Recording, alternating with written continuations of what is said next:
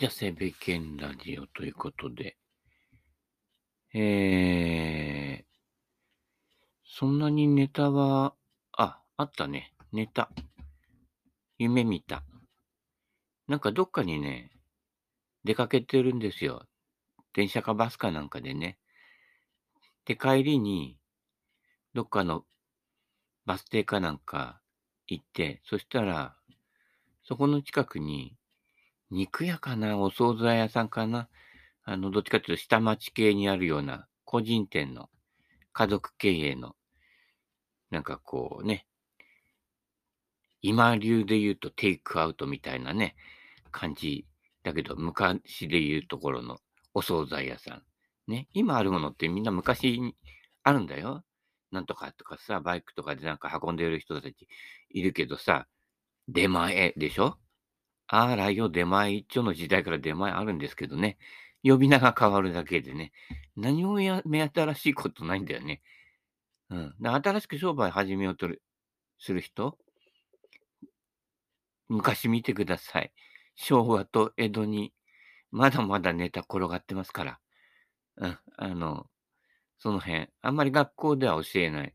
学校はほら、あの、人殺して天下人は取った人ばっかりの話ばっかりでしょ？ね。うん。どこの政治家が要はトップ取ったみたいな感じの話ばっかりでね。庶民の話あんまり学習しないから。でも自分は庶民じゃない庶民が庶民の学習しなくて何がわかるんだっていう話だよね。全員がお殿様になったり5点立てたりするわけじゃないからね。うん。まあ、せめて5点ね、立てたらうなぎ食え、あ、また P だね。はい、そんな話になりますけどね。昨日だから、インバン沼の方に行ってきました。はい。ね、インバ沼の方の高台に公園がありましてね、そこからインバ沼が一望できるというね、なんかこう、お殿様になったようなね、実際あの、城跡だったみたいですよ。うん。あ、なるほどなっていう感じですけどね。今で言うと、あの、タワーマンションに住んでる人たちみたいなね、いう感じでしょうかね。ちょっとこう、下々を見下ろすような感じのところにありますけれどもね。大変だよね。たくさんの護衛つけてさ、ね、アルソックだっけ？セキュリティだっけ？セコミしてますか？みたいな。いや、アコモはしてるけどって借金かよみたいなね、話になっちゃうけど、そういったことで、なんかこう、防衛力をいっぱいつけなくちゃならない人っていうのは、やっぱ不安が強くなりますよね。うん。何にもこう持たなければね。うん。まあ、でも何にも持たないホームレスがね、襲撃なんてあったりしてね、ひどいですよね。やっぱりああいう人たちっていうのはこう、自分自身に不満があるんだよね。で、それをこう、憂さを晴らすのに弱い者、ね、社会的弱者に当たってひどい奴らがいるんだけど、まあね、お天道様はお見通しなので、お前らが弱者じゃねえかっていう話なんだけどね。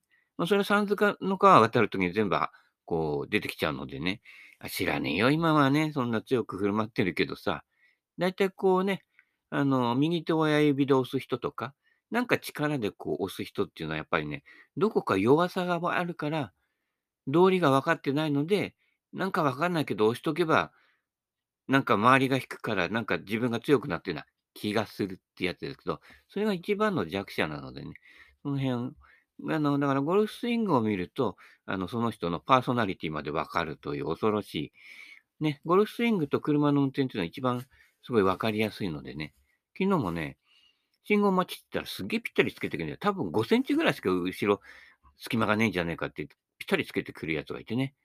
で、なんかね、怖いからね、ちょっと離れるわけで、したらまたぴったりつけてきてさ、降りてって窓ガラスたた、ね、2番円で叩き割ってやろうかと思ったけどね。まあ、それやると、そういった人ってやっぱり、他者とコミュニケーション取れない人なんですよ。うん。で、周りに起きたそのことに反応して、こう、わぎゃね、やる人たちですよ。政治家に多いのかな？わかんないけどね。うん。多いわけですよ。でも、そうしちゃう自分の弱さっていうことには気がついてないと。うん。だからどんどん人が引く、どんどん孤独になる。だから寂しいからどんどん近づいていく。でも、素直に近づけないから、悪ぶって近づくみたいなね。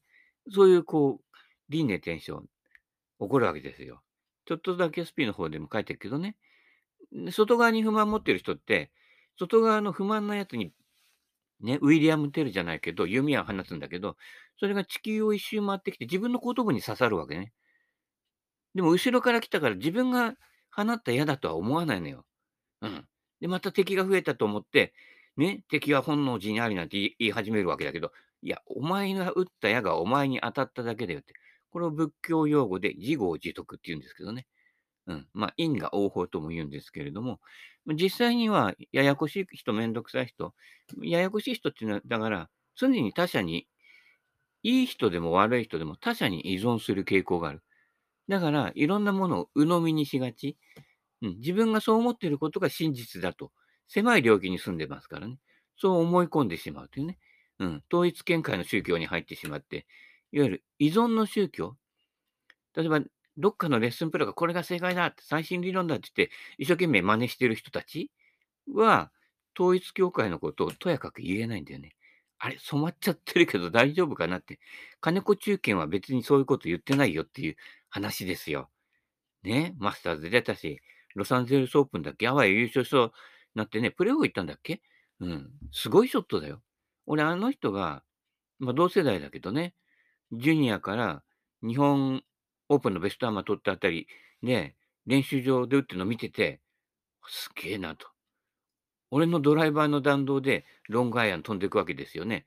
でしかもそのロングアイアンの弾道が全然高さが変わんないの。プロで活躍できるかできないかは弾道の高さが変わらないかどうか。まっすぐ行くか行かないかじゃないの。うん。まっすぐ行くのは練習してるとだんだん下手を固めるでなんとなくなるんだけど、弾道の高さとか球の捕まり？だから金子中堅が、あれ、ゴルフの翼だっけ？若いね、女の子のプロか、プロの卵かなんかに教えるやつだよね。教えてたけど、非常にまとえていて、俺なんかの見解と非常に、あ、多分俺でも同じように教えるなっていういう感じですよね。大抵のジュニアから始めた女子って、あのアイアンがほら、7番アイアンから8番アイアンからみたいな感じで、今ロフト取ってるから、まあ昔で言うと6番アイアンぐらいからの、ね、5、6番アイアンぐらいからの感じなんだけど、だからあの、いわゆるユーティリティの振りになっちゃってるのね。うん。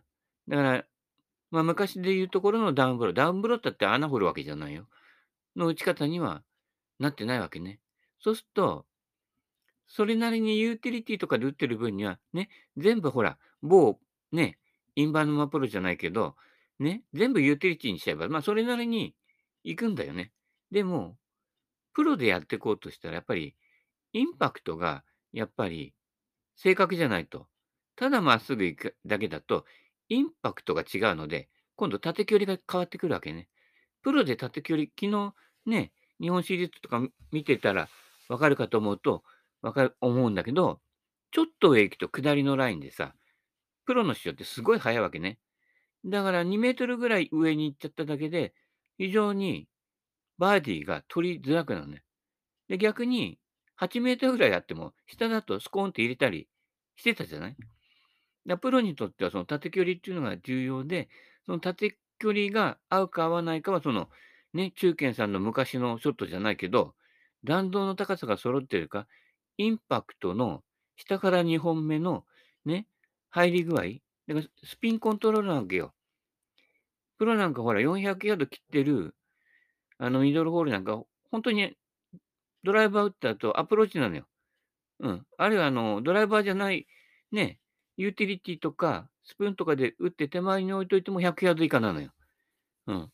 で、そこからのスピンコントロールで、ね、短いホールだからみんなバーディー取るのかなと思いきや、スピンで戻り過ぎちゃって、グリーンエッジなんかにやって、そこからちゃっくりしてたりしてね、いや、なんかアマチュアっぽいななんていうのもあったりするけどね、なんで転がさねえんだと思ってんだけど、俺なんかね。うん。まあいいんだけどね。そこは、あの、準備にゴルフ来てややればわかる話だけどね。うん。そういうことなんですよ。うん。あ、夢の話なんだけど。まあ、その前に、中堅さんに言っちゃったから中堅さんで、まあ、簡単に言うとインパクトの分厚さみたいな表現されてるものだけどね。うん。クラブフェイスはまっすぐ目標に向くんだけど、じゃあまっすぐ目標に押したら、押しの強いインパクトになるかって言ったら、某三つ番、三つマングローブさんじゃないけど、言ってるようにはいかないわけね。手先に出したらクラブフェース開くだろうっていう話だよね。うん。で、ね、それだとこう右飛んでっちゃうからって。昨日もフックグリップの女の子いたけど、それほら、まっすぐ構えてまっすぐ打とうとすると、右のネットの方に飛んでっちゃうのね、プロでもね。右側にあのカメラマンいたけど、ね、あの、命の保証はできないぜっていう状態になるわけだけどね。実際にこうね、中堅さんはだから自分の足を置いといて、で、これで押してみなみたいな感じで言ってくる。あれ、押しちゃダメなんでね。あの、クラブヘッドが走って上、インパクトが分厚くなるんで、うん。まあでも、道理としては、インパクトからフォローにかけて、どういうふうに体が踏み込んでって、どういうふうに抜いてったら分厚いインパクトになるかっていうことを教えてたわけでね。そうすると、体は結構左なんですよ。左向け左の方向ね。高須さんのあの打った後の左にの肩と左足が回っていくような感じで、打った後に、打つまでは左足、そこに止まってんだけどね。うん。ビューンって抜けていく方向に、村口さんのね、フォロースルーで体の正面に手があるっていう話ですよね。で、伝えようとしてることは同じなんだけど、表現方法がそれぞれに違って、まあそれはね、聞く方が何を汲み取るかによってね、うん、違ってくるっていうことなんだけれどもね。その辺。だから、その人が普段どうスイングしてるか、ね。例えばその人が普通に150ヤード飛ぶクラブとか、普通のドライバーのね、ノーマルで打ってるの、あともう10ヤード、20ヤードちょっと飛ばしてみてくれるって言った時に何を動力に使うか。えいやって振ってるような感じに見える人は、まあ、クラブヘッドを使う動力はよくわかってないと。高須さんがここ一発飛ばしてみようっていう時に290ヤードぐらい飛んじゃうわけですよ。その時に、やった時にどういう風に振ってるか。ここの違いがすごいでかいんだけど、ここはね、見て感じ取って覚えるしかないかなってクラブヘッドの先端の走らせ方みたいなところだけどね。この全身をこうね、うねるように、うりゃって言って、いかにも力感ってやってる、あの人とあの人とあの人なんかは、普段のスイングでも、その通りの小さいバージョンでやってるわけね。うん。だから、飛ばそうとしたときに無理があって、ね。で、ここ一発、もうちょっと届くかな、届かないかな、でもちょっと頑張って打ってみちゃうって言ったときに、OB やるわけですよ。なので、あの、勝てるっていう話でですけどね。まあ、それはあの人とあの人なんだけどね。某、まあね、だったりするわけですよ。ね。坊さんじゃないよ。うん。なので、そこの走らせ方。だから、あの、蝶ネクタイプロのコンちゃんとか、ね、ここ一番飛ばすときでも、非常にスマートなのよ。スッって抜けるのよ、クラブヘッドがね。で、それこそ300ヤード先のさ、ね、俺ら俺らがセカンドで入るバンカーあたりまで飛ぶわけですよ。近くまでね。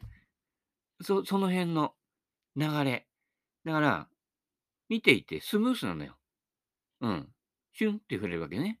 うん。それは、ね、ま、体型がスマートかどうかはあれだけど、体型がスマートじゃない人もヘッドの走らせ方ね、上手なプロいますよね。うん、100、100キロ超なんとかみたいな感じでね、ええ、ミラクル、ミラクルジョニーじゃなくてね、うん、まあ、何ですか、うん。そういった人たちは、ヘッドの走らせ方が知ってるので、あの、いわゆる力んで、プラス10ヤード、20ヤードやろうとしてないんですよ。ここの道理がね、うん。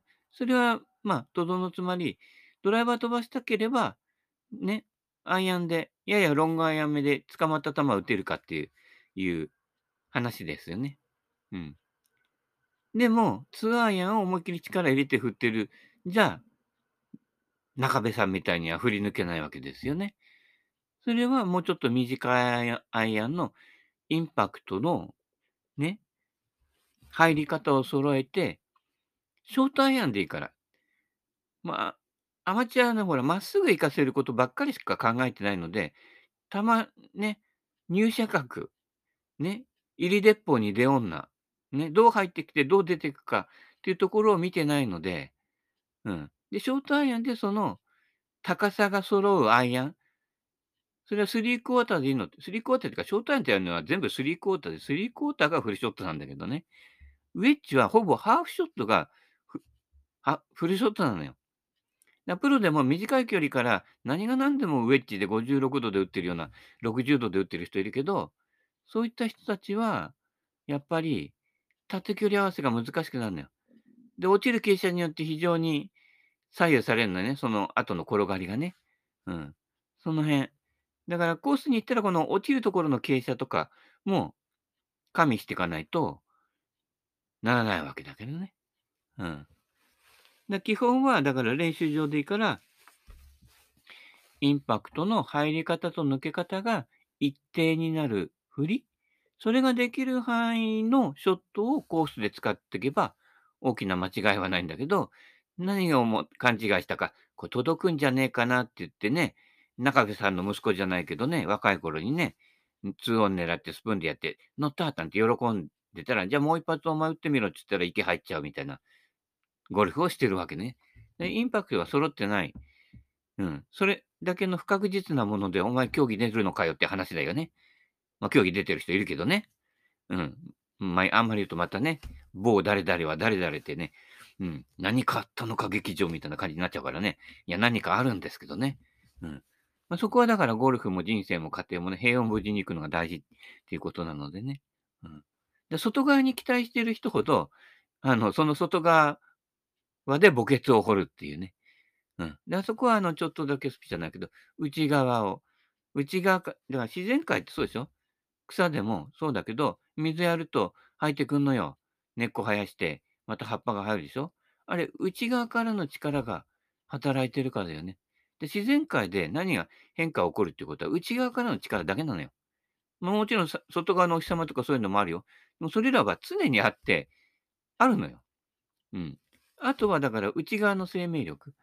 これをね、いかに解き放つかっていう、そういうことね。うん。だから守りに入ってるとそれがね、自分の内側も蓋しちゃってるのね。うん。でこの蓋をしちゃうと、ね、人がこう感じてること、人がやってることも自己流でしか解釈できないから、ずれてくるわけですよ。あ、こうやってから分厚いインパクトはこう押しが強いんだ、ガーみたいなやっててね、2階打席でよくドンドンって叩いてる音する人いるでしょ？ちょっと迷惑だよね。うん。そういったことなんで。で、そういう人っていうのは推しでなんかやろうとするからね。で、推しでなんかやろうとする人は、実際の自分自身は弱い人だから、他人に依存してる人たちだから、ね。僕が気に入るように、私が気に入るようなあなたであってほしいと思って生きてる人だから、非常にめんどくさい人なのね。で、そういった人たちが昨日俺の、ね、車のぴったりつけてきた人との距離がわからない人。他人を利用して自分を満たそうとする人。だからボランティアなんかやってる人もそうだよね。身近で一緒にやってる人なんかも、自分がね、困ってる人に施しを与えることで、私がね、天使のようないい人になりたがってる人ってね、いや、お前顔が悪魔だよって話だからね。自分の依存には気がつかないんで人を助けようとする人。これライフセーバーで泳げないけど、ね、人助けをいいことだって言って、ね、溺れてる人を助けに行こうとするんだけど、どっちも溺れるわけだよね、もちろんね。うん。まず泳げるようになろうかと。ね、ショートアイアンで球の高さ揃えようか飛ばす前にっていう、そういう話だけどね。うん。そこなんですよ。ものの順序がね、狂ってるわけですよ。うん。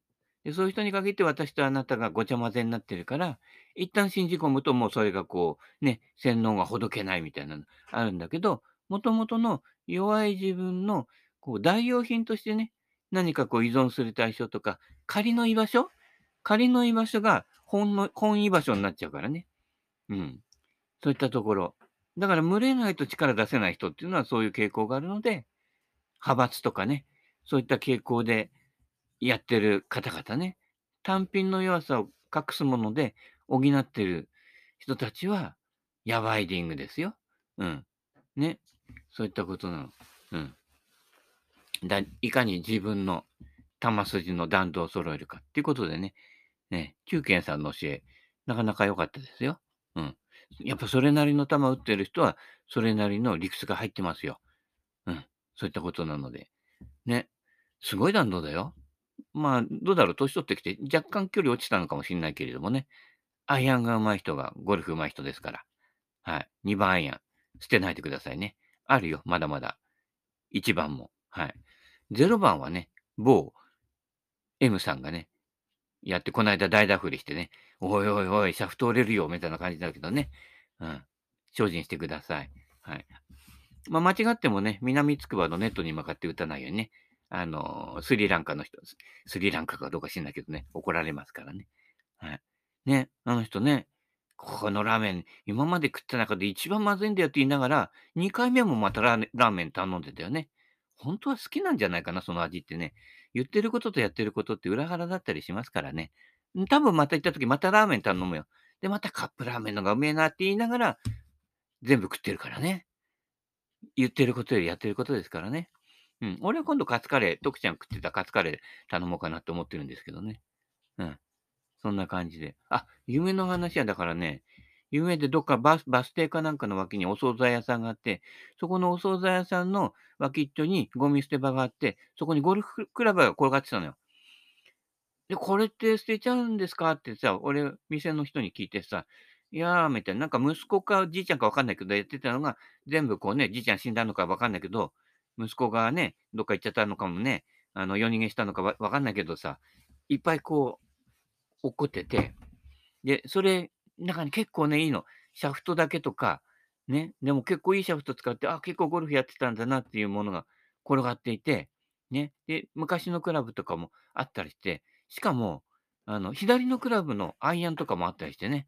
で、その左のクラブのアイアンを見たら、レクスタープロとか書いてあって、これ捨てちゃうのっていう感じで、で、そこのお父さんと交渉して、これ、もらってってもいい？捨てちゃうの？みたいな感じで。で、今日バスで来てから持っていけないから、今日バッグ 1, 個分ぐらい持っていくけど、今度またちょっと、今日ね、整理整頓して持っていくのだけ揃えとくから、これちょっと悪いけど取っといて、後であの、緑色の車で取りに来るからって言言っといてって、そういう夢だったんだけどね。まさに正夢じゃないかっていう話なんだけど、そんな感じで。でね、仕分けしてるわけですよね。そんな感じで目が覚めたっていうところだね。デクスタープロの左ね、今度デクはどっかで出くわすんじゃないかっていう。うん。それからドライバーなんかも、意外とね、ちょっと凝ったところがあって、あれ、俺、これ、俺今まで見たことないな、みたいな、ね、チタンのウッドなんかもそうなんだけど、あるなとかね、パターでも、あれ、これ見たことない。最近ほら、パターって一番個性なくなったのよ。あの、新品のパターンのね、売り場見てみるとわかるけど、どれも大体一緒でしょ？うん。あの、過去最大の重心距離みたいな感じで、後ろの方、こう、でかくなってるやつばっかりじゃない？ね。あの、操作性がないやつっていうやつでしょうかね。うん。クラブヘッドの直進性はあるけれどもね。うん。だからなんか自分、自動運転の車みたいでさ、ね。ただ振り子みたいに振っとけば、まっすぐ転がるけど、ね。あの、操作性が、ね。操作性がいらないクラブなのに、ね。世のお父っちゃんたちは、そういう操作性のいらないクラブをなんかちょこんと打ったりして、操作して打ってるからね。いや、バターと打ち方合ってないからって。うん、それこそ昨日の日本シリーズじゃないけど、若いのにほら、中弱とか、あと、右手の何？クローグリップっていうんですか？やったりして、なるべくこう、意図的な操作が働かない振り方してるんでしょ？そういう風にするには、今時のパターでいいわけよ。速いグリーンで。ね、10フィ ,10 フィート、12フィートぐらいあるグリーンでやってる分には。ただ、うちらみたいに7フィート、8フィートぐらいのところでコーンとか言って、またショートしたよ、ショートパット、某、あ、いや、イニシャルやめとこうかな。某誰々さ。ここ肝心なバーディーパットっていうとこにさ、ショートすることが。でもね、ショートしてる人の方が、やがては上手くなる。うん。俺なんかの身近な人でもそうだけど、競技ゴルファーでもそうだけど、ジャストで打ってくる人っていうのは、やがて上手くなる。っていうのは、縦距離合わせの観念があるから。そこ。で、無難でつまらねえな、また2パットかよ、みたいなね。でも、結局はその人が上手くなるんですよ。ゴルフの面白いとこだよね。うん。そんなところなのでね。それの夢。うん。そんなところかな。うん。ね。えっとね、本はね、あ、村口さんのやつとかね、あ、この頃ね、フィニッシュとかでね、一時期あの、ちょっと丈の短いウェアでね、こう、へそ出しルックみたいのがね、流行ったことあるけどね。ね、おじさんたちは喜ぶけどね、あれだよ。あの、どこだ？高野台とか、クラスのゴルフ場行くと、ね、書いてあって、どこだったっけな？えっとね、こないだ知り合いがトラック屋さんが行ったところのゴルフ場なんか、書いてあるんですよ、入り口に。もう俺行ったことないようなゴルフ場だけどね。あの、よくほら、半袖で上にインナーみたいな長袖のやつ着てく人ね。ちょっと俺、ナウいゴルファーだぜ、みたいなさ、ね。こう、白いスラックスかなんか着ちゃってさ、赤いおべべ着てさ、っていうようなさ、お前紅白まんじゅうかみたいな人いるじゃない？あれダメだって。赤いシャツに白い長袖が内側から出てくる人とかね。ね、でもゴルフ5で売ってんだもんって言っちゃえばそれまでだけど、あれだからプロとかが来始めたりとかね、ま、契約してるから来来ますよね。で、そうするとゴルフ5あたりでも売るよね。行くよね。そこのなんとかゴルフ場ちょっと隠し抜きになるとかね。入り口でそれダメってさ、いや、今日寒いんだけど、長袖ダメなのか、今日日差し強いんだけど、これ日日差しよけなんだけどって言った時に、寒いけど頑張って半袖でやるのかね？って話だけどね。うん。まあ、そういった時は近くの島村行って買ってくださいよ。うん。あの、2980円以下ぐらいで結構いい生地の売ってますからね。まあ、その人たちが着てるのはね、うん。7800円ぐらいのウェアだけどね。うん。そんなところでね、そんな業界のね、あれも面白いよ。うん。見てるとね。で、あの、村口さんのね、フィニッシュにね、ちょっとへそ出しな感じだったのでね、ちょっと行ってみましたけどね。こ細かいやつがね、非常に優しく書かれていますよね。うん。あ、バンカー。バンカーはね、サンドウェッジを使い、砂をピンの方向に飛ばすつもりで振りましょう。とにかく思い切りよく振ること。言ったでしょ？でもね、大抵の思い切りよく振ってって言うとね、急いじゃうの。自分が急いじゃうとクラブヘッドは遅くなるよって言ってるのに自分が急いじゃうの。某さんとかね。いや、自分の手早く動かしたら、クラブヘッドがついてこれないでしょ。手で書き出すんならいいよ。手の5番、手のね、ウェッジでぴょんって出すならいいんだけど、自分はゆっくり動くのよ。ゆっくり大きく。うん。スロービデオぐらいで。ね。ね、砂をピンの、俺が依頼すると砂をピンじゃなくて、砂をピンの左側に飛ばすの。うん。さっきの中堅さんの分厚いインパクトじゃないけど、目標方向に押し出そうとすると、途中で詰まるのよ。要は体の左向いていく方向と手の押し出す方向がずれるから。